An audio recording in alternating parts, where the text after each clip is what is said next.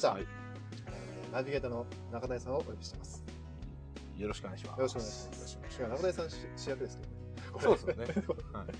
はい。はいまあ、ともあれ、はいまあ、今回はまあこういう形でやってますけど、まあ、ゆくゆくその質問もらって、そうですね。なんか答えてくみたいな、は1回目ということで、い。そうですね。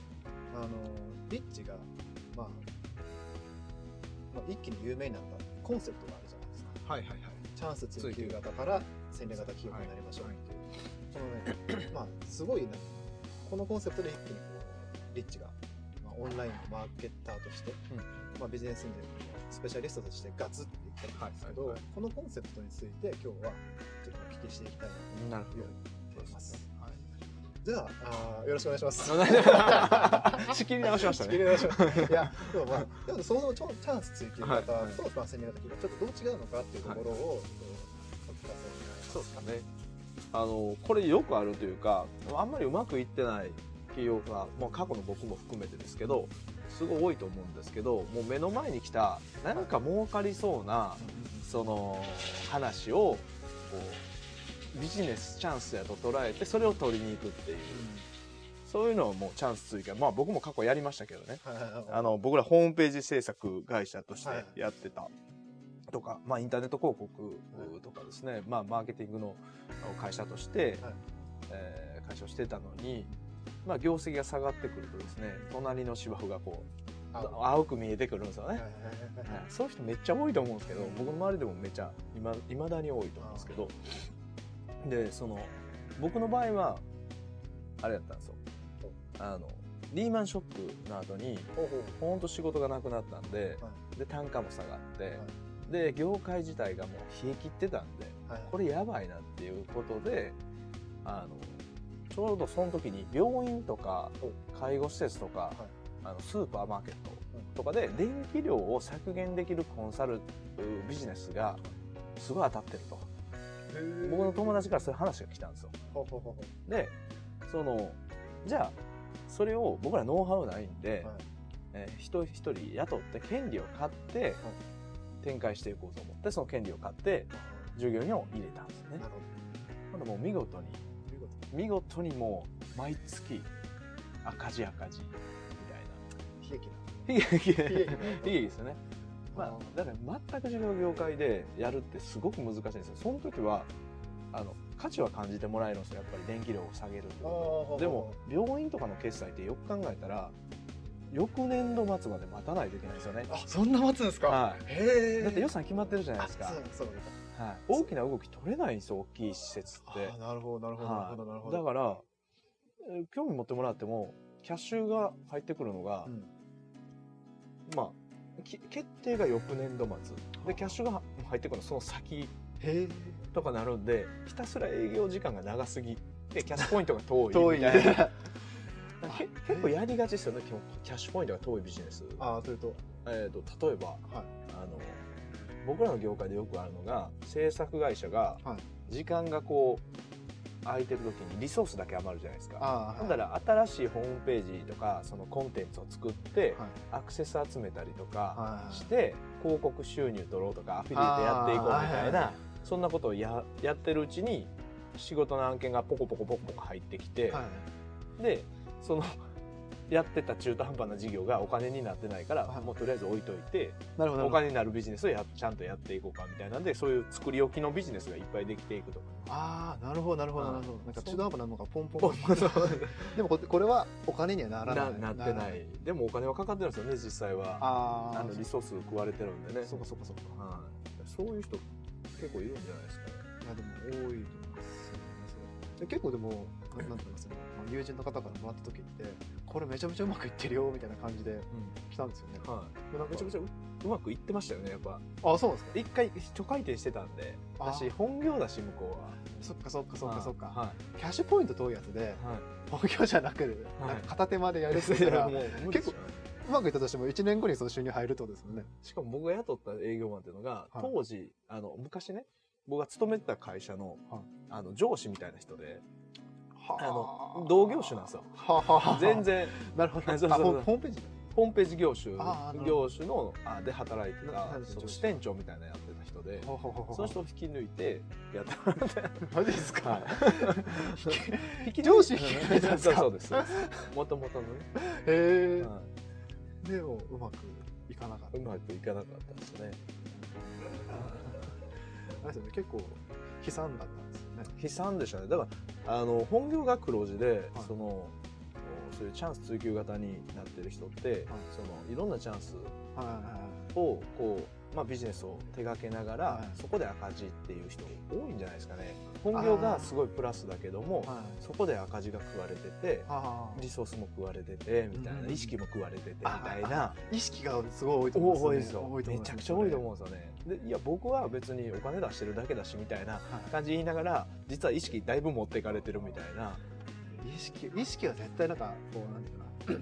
気は気にはなってないけど言われて気づくみたいな感じでしょうね、なんか。私その新しいビジネスってやっぱね人の問題がうん。あのねビジネスモデルがどんなに素晴らしくても人の問題がね絶対勃発するはずなんですよね。はあ。でそこにこうなんていうかなリソースが自分のリソースが割かれるというねやっぱ怖さがありますよね。人かひなんかいざこざがあったらそっちにまた意識絶対あそうですそうです、非常になんかあれ。それってあれですよね。今のそのチャンス追求型目の前のビジネス儲け話をこう、まあ、乗って、はい。目の前の儲け話に乗っていってしまった典型典型というかまあ結局なんかリソース避けずに、はい。まあ、なんかそこからその収入を得られるわけでもなくうん。みたいな、そういう感じですもんね。そうですね。なんかそれってリッチの場合だったらその教材とかも入るじゃないですか、なんか結構リッチだとあのいや俺はそのインターネットのライフスタイルに憧れて入って、教材とか講座とかはい。やったけど、最初買う時は買う前はこれめっちゃ簡単だよね。でもやってみたらはい。めっちゃ難しかった。全然ダメやんみたいな。はい。そういうのもチャンス追求あそうですよね。ですよね、はい。今のその結構 G 法っていう大きなその儲け話あそうですね。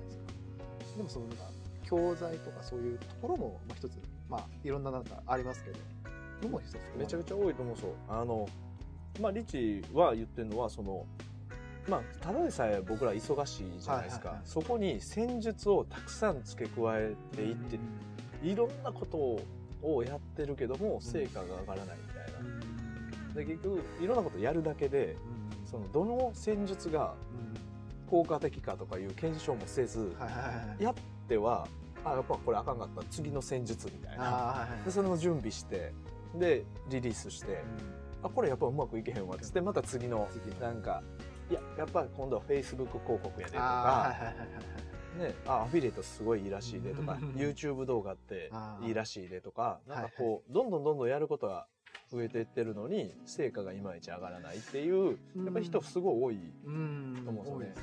特に起業家なんか真面目だし一生懸命頑張るじゃないですか、はい。だから仕事やってないわけじゃなくて仕事はやってるんだけども、うん。成果を出す仕事がやれてないっていう。あー。あーなるほどなるほどはいなるほどなるほどそういう人がやっぱり多いっていう。それもチャンス追求型のあ電力の形ですよね。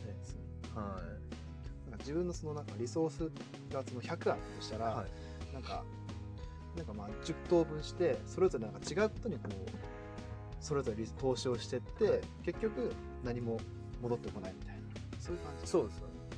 だから僕らはその同業者の塾とかもはやってるんですけおど、ー。そのまあホームページとかマーケティングとか、まあウェブコンサルタントみたいな人たちが集まってくれて、でその塾をやったりとかするんですけど、やっぱ一番最初することって。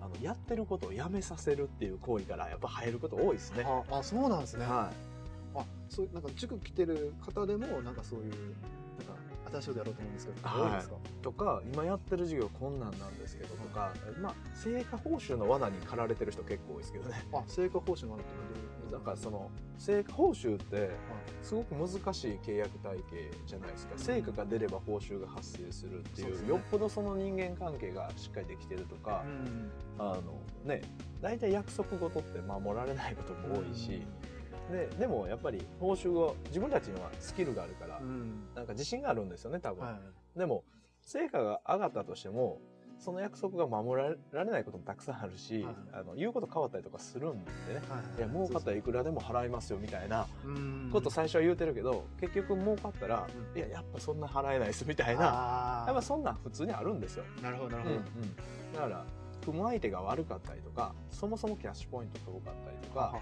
だから結構そういうのをもう一生懸命やってる人が。である程度固定の収入があって、はいそういうことしてるんだったらまだわかるんですけど、はいはい。苦しい状態からいきなりそういうことされてる人とかも結構いるんですね。なるほど。だからそういうのをもうとにかくやめやめやめてもらうということから始めることが結構ありますね。ああなるほどな。るほど。な今のちょっとその新しいこう戦術とか、まあ儲け話とか、はい。あーまあそういうノウハウとか、はい。学んでのまあチャンス追求型ですよっていう話じゃないですか、じゃあそれに対して戦略型起業家っていう、まあ、リッチシェフはそのチャンス追求から戦略型にならないと、まあ、ビジネスでは生き残れないというか、まあ、こっちの方がより、まあ、市場でうん。大部分を取って独占しているというふうにその戦略型起業家っていうのは具体的に戦略型企業基本的には普通のビジネスをやってる選びなさいってリッチは言ってるんですよ、おうん。なんであのまあ普通のビジネスっていうことは、パイがあるもうそもそも需要があるビジネスじゃないですか。そうですね。例えば僕らでいうホームページ制作っていう会社は、やっぱり全国に、ね、双方合わせると2万社ぐらいあるわけで、で2万社も企業があるということははい。やっぱり需要があるということじゃないですか。需要がありなんでそこからそのお客さんが満足してないフラストレーションを抱えている問題とかが悩みみたいなものがあるじゃないですか。だからそれをピックアップしてそれをかビジネスさ商品とかサービスの形に変えていくっていうところがまずこう第一歩。うん。ああなるほど。それは第一歩。なんであのなんか、うん僕らってやっぱうまくいってない時って、うん。成功者というかね成果上げてる人見たらなんかこの人絶対なんかなんかの権利持ってるとか俺らの知らんノウハウとか知ってんちゃうとかはいそういう目で見てたんですよね。でもそのリッチは本当は普通のビジネスを選んだ方がいいんだよって言ってそこから本当にこう今の見込み客が競合で満足してないことを形にしなさいでそれを選んだ上でじゃあ自分たちの強みがそこにどういうふうに生かしていけるのかとか、で、えーそういうことをこうその上で考えていくマーケットをまず選んで、うん。そのマーケットに自分の強みをどういうふうに当て込んで独自のセールスポイントを見つけれるのかはあはあはあはだからまあこの前もちょっとメルマガで書いたんですけど USP あっていう考え方があるんですけど、ね独自の売りから考える人多いじゃないですか。ああなんかそそれってユニークなだけでユニークセリングプロポジションやから、はいユユニークだけ取ったらダメだけ。わからんよって話ですよね。まずはお客さんが受け入れる形受け入れてくれるはいはい。あの形にで提案する。もちろんお客さんにメリットがある。上で自分の独自のポジションを提供するっていうのが USP じゃないですか。なるほどなるほどなるほど。だからこの独自のっていうところだけをピックアップする人がほとんどなんですよね。多いですね、だからその独自の僕こういうことが強いんですって言われても、いやそれそもそも見込み客がいらんって言ったらいらんよねみたいな。そうかそうか。売れてるものから絞るみたいなそうですね。そもそも求めているマーケットがあってそこに対して自分の独自のポジションを提供していくっていうのが多分これ戦略型になってくると思うんですよね。なるほどなるほど。だからリッチはじ自分の強みみたいな話をよくうん。してますけどもやっぱマーケットが必要とする自分の強みっていう順番が絶対あるはずなんです。ようーん。なるほどなんかその そのまあマーケットがあって、はでそれで自分の強みを見つけてまあそのマーケットに対してまあ売っていくわけじゃないですか、中谷さんの場合どんなふうにやっていましたそれ多分無意識の中で、はい。多分ちょっとずつこう修正してっていってるのかなと思うんですけどまあちょっと例として分かりやすいかなと思僕の場合はその最初僕はただのホームページ屋さんですよね。そうですでそれがその状態はまたこう大きなパイの中にそうですそうです。うちじゃなくても別別に。にいいですよっていう。ね。だからそのはい時の僕の力って言ったらもう人間性とフットワークの軽さとかね、うん。ノリの軽さとかね。だからそういうところで選ばれてはあいくっていう感じですけどそれを脱皮するためにコピーとかマーケティングっていうのをこう学び出してっていう感じですよね。だからでコピーとかマーケティングを学ばすとやっぱり成果上がるんですよね。そのお客さんに対してその売り上げが上がるように本当に持って僕らがホームページ作ったらもうこの人このホームページだけではい。え営業何もなしではいはい口開けて待ってるだけみたいな、ね、会社が増えていくじゃないですか、だからそれで、まあ、その実績をもとに単価をなるほどな。上げたんですよね、なるほどはい、で単価を上げて僕がリサーチしてうん。僕がコピーを書いて僕がオファーを決めてなるほ僕が構成決めてどなるほど。は ね、全て僕が作業をやってて、いはい。それでもまあ業界でいう言ったらまあ3倍とか5倍の単価で売ると。なるほどなるほどなるでこれが次の段階ですよね。ほどうん。でもそうすると今度は僕がいなかったら収益が取れない形にやっぱ変わってくるんですよね、ああーそうかそうかそうか。はい、なのでさっきの話で言うあのマーケティングそのとかコンサルウェブコンサルタントにそのどこにその満足してないのかフラストレーションを抱えてるのかっていうのをお客さんにリサーチしてあその形に自自社の商品を変えることによって僕がいなくてもスタッフにも任して勝手に売り上げ上がるような形にはなってますね。ああなるほどなるほどもちろんその高収益体制かと言われると、はい。僕が自社自分で現場に入ってる時の方がよっぽどやっぱり、うん。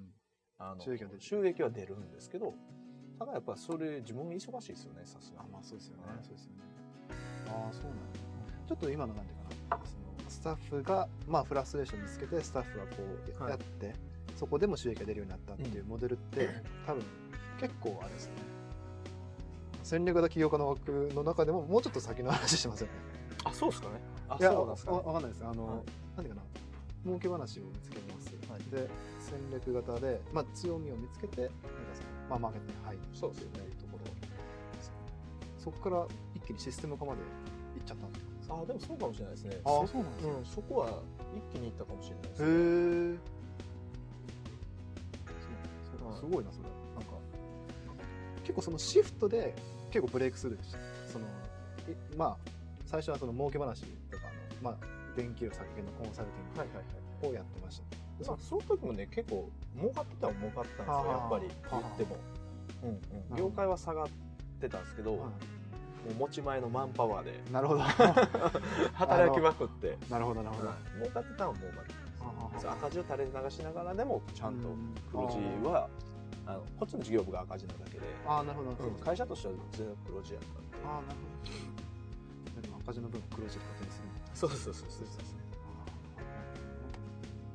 ブレイクスルーのポイントは何だろそうですよね。中谷さんがその要は結構あれです赤字の事業と、まあ、黒字でまあとりあえず補填はできるかって状態だと、なんかその状況ってずるずる続きそうじゃないですか、うな、もうあもうはこっちはもう切り捨てってはいなかなかできないんで、はい人も雇ってるし、どこでそのなんかまあ、踏ん切りつけたじゃないですか。なんかもうね決めてたんです金額300万損したらやめるって決めてたんですよ。あそうなんですか、はい。へえあれずるずるいく人はねそれできないんですよ。もうあー300万損したからもなんか取り戻さんとみたいになるじゃないですか。僕も最初スタートの時に300万損したらやめるって決めてたんであ。それスタッフに言ってたんですよ、なるほどなるほど、うん、そのタイミングでぴっかりやめました。あそうなんですね、はい。ああなるほどなるほどそういう撤退も決めてたんですか？撤退決めてましたね。だしそのなんかうまいことその撤退のポイントに近づいたらいろんな問題が勃発し始めたんですよ。えー、そうなんですか？はい、なんかその雇ってた営業の、まあ、先輩がはい。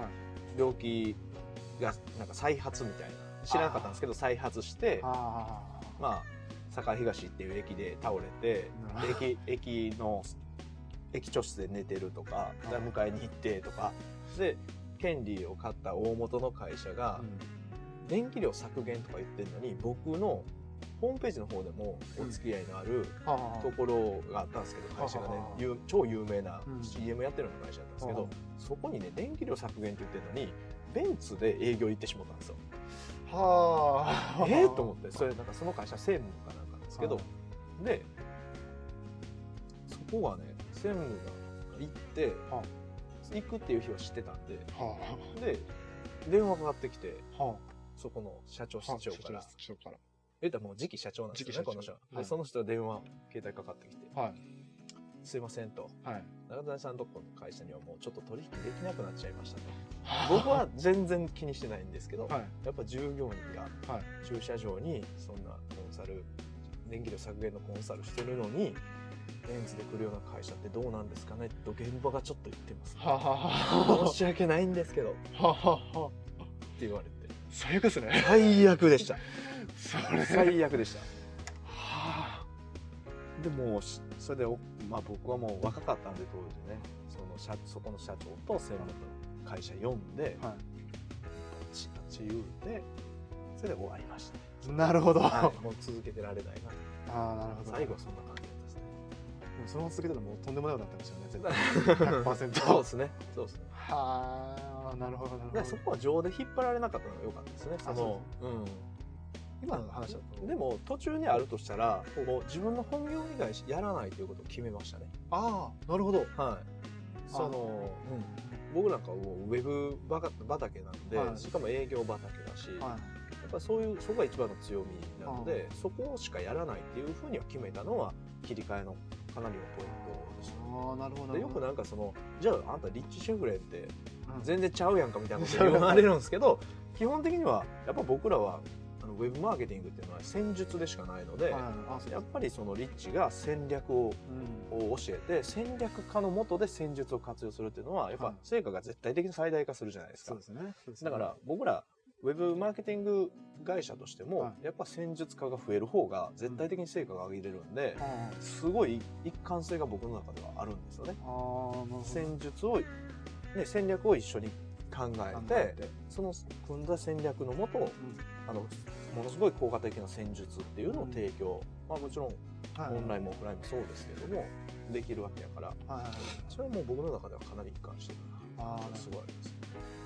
中谷さんって今まで多分多分じゃなくて間違いなくそのいろんなビジネス業種とかに、まあ、アドバイスとか絶対してきてるじゃないですか、その中で基本的にはまあウェブで多分最初お願いされてくると思うんですけどなんかその、まあ、後ろのその戦略みたいなところああるいはそのリッチを学んでもうそれをなんか適用してうまくいくみたいな事例とかってあったりします？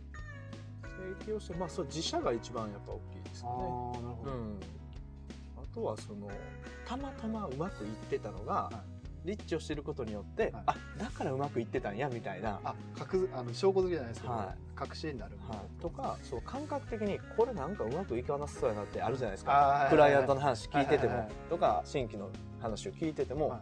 感覚的になんかうまくいけへんやろなって思ってることがそのリッチの戦略を学ぶことによって、はい。やっぱりあだからみたいな。だから、うん、だからうまくいかないっていうロジックがちゃんと説明できるとか、ああなるほどなんかそういう事例とか一個出したりしますか？えっと事例っていうのは？事例？なんか具体例。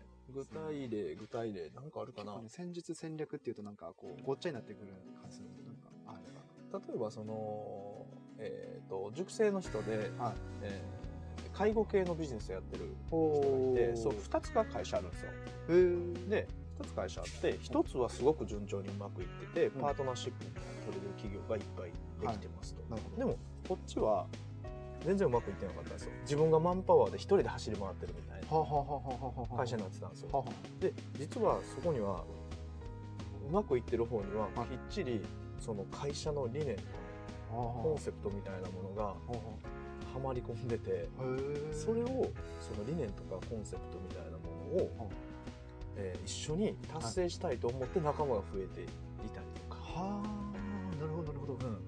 でこっちはこっちで金儲けに走ってるんですよねやっぱり。ああへえなので自分で走り回らないといけないとかそういう事例はありません。だからそう前は分からなかったんですよはいそういうのが状態が。でもリッチ学ぶことによってはいあそれにはこういう違いありませんかっていう質問ができるようになってきてじゃあこっちにもそういうコンセプトとか理念とか考え方みたいなものをちゃんと作った方がうまくいきますよって話をしたらなるほどと。なるほど。すごいストンと落ちたんですね。そうですなるほどなるほど。あ確かにこっちでもまそれであのついてきてくれる人いっぱいいてますみたいなだからこっちにもちゃんと理念を作る。なるほどなるほど。そんなことはありますよああ、なるほど。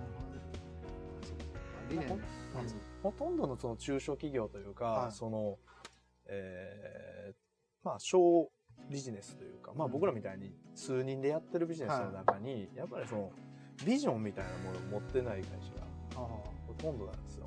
でそれはやっぱり僕らみたいなちっちゃい会社にうん。理念とかいらんやんみたいな、うんそれ大手もうちょっと大きくなったらなみたいな人がやっぱ結構多いんですよね。でまあ、仕組みをちゃんと組めてる会社でもそうだし、そうそう。仕組みを持ってるけども強それを強化する理念とかビジョンみたいなものを持ってない会社すごいんですよ。ははははだからその足らないところがすごく仕組みが足らないのか理念が足らないのか強みが足らないのかマーケットが間違ってるのか商品が間違ってるのかっていうのがすごくこう明確にああなるほどこうなってくるっていう感じですね。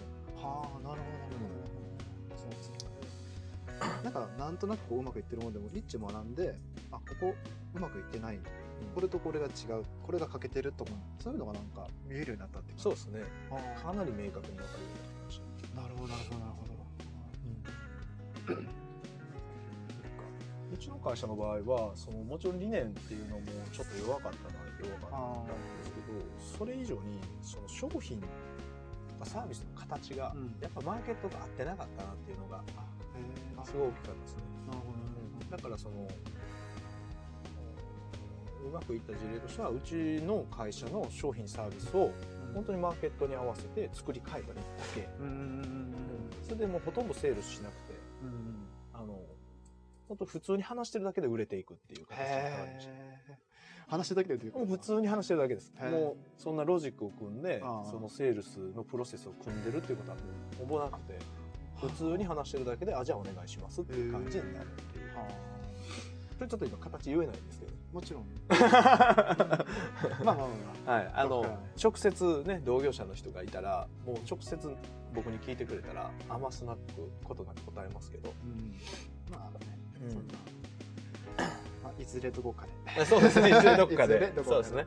あーでもあれですよね。なんかすごいねこうなんか抽象的なところ部分がちょっとリッチは多いけれども、うん。やっぱそれをまあ勉強してまあマニフェストとかまあそういうプログラムを学んで見えるようななんかこう具体的に欠けてるものとも見見えるようになってくる。そうですねっていうのはあるんですね。抽象的だからこそうん。あの考えるっていう余地がすごくあるじゃないですか。ありますね。はいだから考えるっていう作業をすればするほどそのアイディアとか形がより明確になってくるというか、なるほどなるほど。うん、で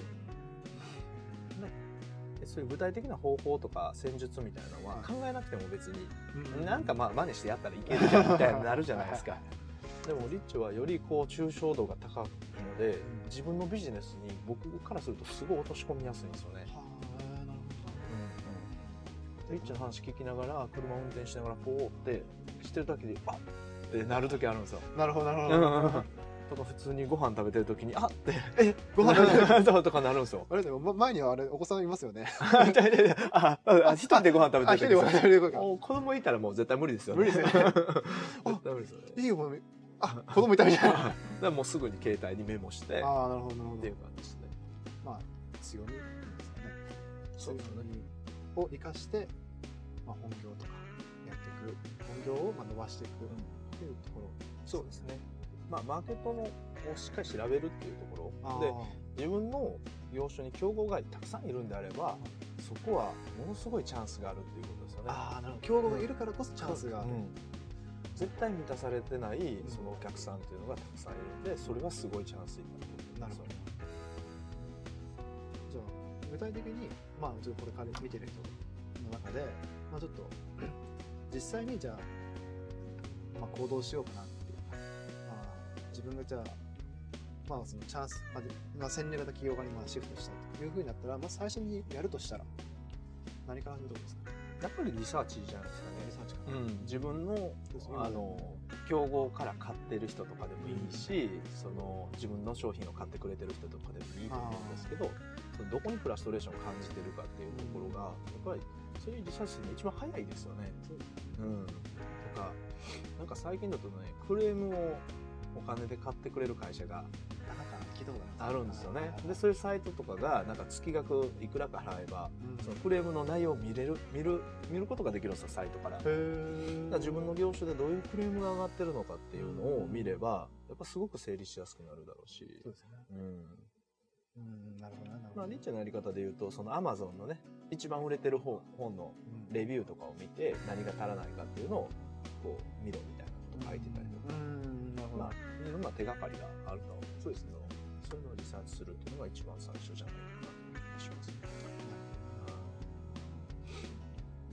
そっかそっか。まあまず最初は、まあ、自自分のビジネスのビジネスというか自分の業界の、うん。まあ、リサーチをしてみましょうということですね。ぜひ。はい。い。や第1回目非常によくまとまった感じ そうかします。多分ぜまあ聞いてる中で、はい。まあかち抽象的だと、うんなんか一回聞いてこう一回読んでなるほどってなるのって結構難しいというか。ああそうですね多分こうなんかいろんな形でなんかこう聞いてって、まあ、勉強していっていただけると、まあ、より理解が深まるそうですで実際にその行動が変わるとかあるんじゃないかなというふうに思います。そうですね。まあちょっとね質問とかをいただきたいですね。そうですねぜひあのこういうふうにどんどん答えていくのでね今こうじゃないのかああじゃないのかって思ってる人はどんどんどんどん質問してもらったらそうですね。答えれる範囲で答えていくということですね。うんはいぜひね、まあ読んでもマニフェスト読んでも分かんなかったとか。そうですね。いただけるとあの答えやすいですし、はいまあ、逆に商品改善とか使えます、そうですね。はいまあ、ぜひあのどこからコメント、まあ第2回があるかどうかはあなた次第という感じですよね。マジですか？皆さん次第。皆さん、皆さんの質問次第という。質問しないというそんなことないそんなことないですか？そうやっていきますが、まあ、そうですねぜひぜひあの、はい質問とかあいただけるとあ非常にありがたいですね。